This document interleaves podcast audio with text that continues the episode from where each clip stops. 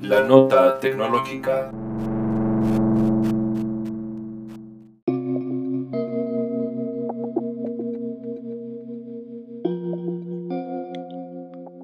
¿Qué tal? ¿Cómo están? Esta es la nota tecnológica que está de vuelta con unos temas muy interesantes que están sucediendo en los últimos eh, meses, años, semanas. Y en esta ocasión les quiero platicar del tema de el deep fake. ¿Es algo divertido o es algo aterrador? La tecnología denominada deep fake o profundamente falso está avanzando a una velocidad increíble. Pronto podremos ver con más frecuencia películas eh, o eh, fragmentos de películas o películas completas en donde no fue necesario contratar a ningún actor, porque todo lo genera una computadora. ¿Cómo podría impactar este gran avance en la vida cotidiana? El deepfake es un software de inteligencia artificial para crear videos falsos de cualquier persona para aparentar que son reales. Este software utiliza videos o fotografías que ya existen y algoritmos de aprendizaje no supervisado. ¿qué es el algoritmo de aprendizaje no supervisado? Bueno, pues este algoritmo de aprendizaje no supervisado son un conjunto de cálculos matemáticos, lógica, ciencia de la computación, reglas y demás elementos que permiten generar la solución a un cierto problema de manera automática. Lo llaman también deep learning, aprendizaje profundo. Pero no vamos a entrar en mucho detalle o mucho tecnicismo de esto. Es solo para tener un contexto general de lo que es la tecnología deepfake. En pocas palabras, este es un software inteligente que va aprendiendo a reconocer las facciones de la cara en los videos y la gesticulación para generar nuevas fotografías y repetir esos gestos en nuevos videos previamente grabados una y otra vez. El deepfake ha avanzado tanto que seguramente ya lo han visto en películas muy famosas, como por ejemplo en Star Wars, La princesa Leia, o en alguna película reciente de Will Smith, en donde él es un agente y se encuentra con su mismo eh, personaje, pero mucho más joven. Algo así va la trama, no estoy muy seguro de eso. Los actores pueden interpretar ahora sus personajes con una apariencia mucho más joven de lo que en realidad son. Por ejemplo, si queremos ver a Harrison Ford haciendo el papel de un joven Indiana Jones, ahora se puede hacer con el mismo actor. No es necesario buscar a un actor joven que se le parezca. Esto puede ser usado para recrear o conectar personajes en películas antiguas con nuevas historias o para crear nuevos personajes. El deepfake llegó hace algunos años en aplicaciones para los eh, smartphones, para divertirse intercambiando la cara de tus amigos en algunas fotografías y sobreponiendo la cara eh, tuya o de un amigo en el cuerpo de algún personaje famoso en un presidente, en algún futbolista, en algún cantante de rock, y eso pues da risa, es muy chistoso. Ahí tienen, por ejemplo, el famoso app Face Swap.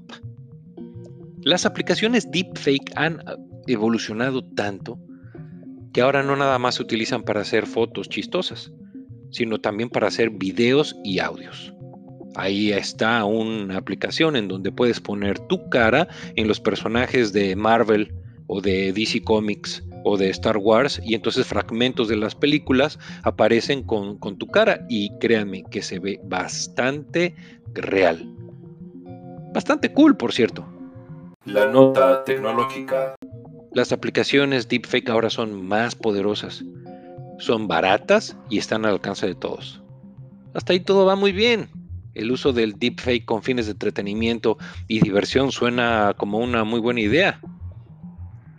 Pero ¿qué tal crear videos o audios en donde aparece o se escucha la voz de una persona famosa como algún presidente, eh, un político, una estrella de fútbol, un actor famoso, enviando algún mensaje que no es real o que no fue realmente grabado por ellos?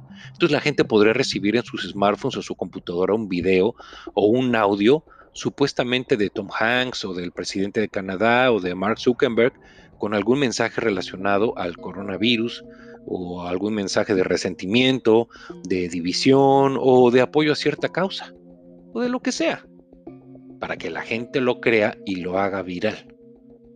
Entonces, además de las fake news y las cuentas falsas de la gente famosa en redes sociales, también nos tenemos que preocupar por los videos o audios falsos hechos con la tecnología deepfake que nos llegan en cualquier momento.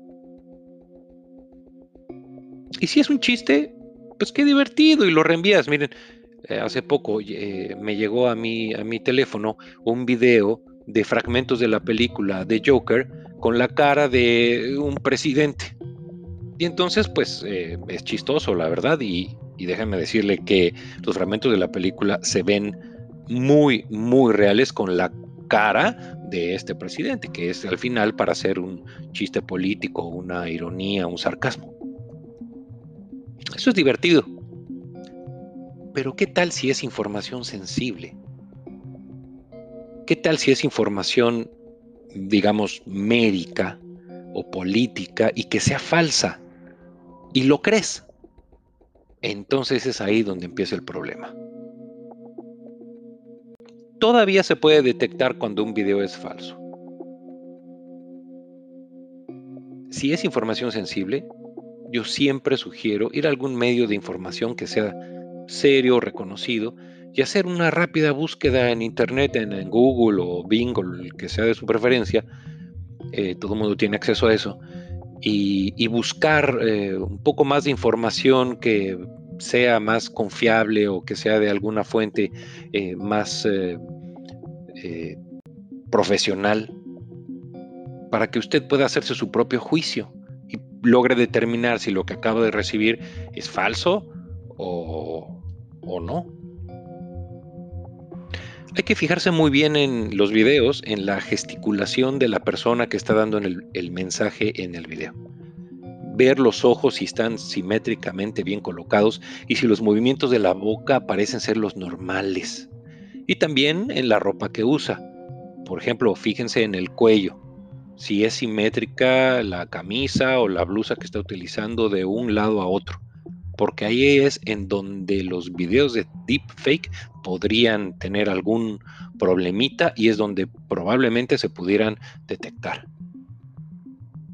Esto va a ser más difícil después, así que es importante hacer crecer su criterio y su información para que no sea vulnerable al momento en que reciba alguna noticia falsa o algún video o audio falso.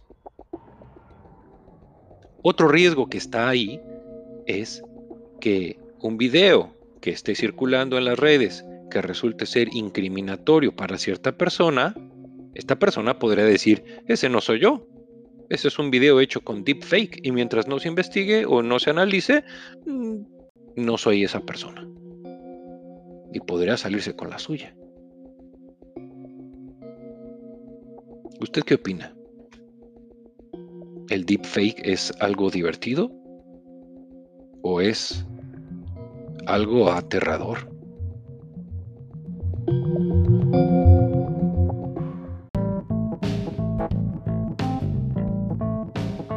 Si a usted le ha gustado este episodio, por favor, dele like y no olvide compartirlo con sus amistades.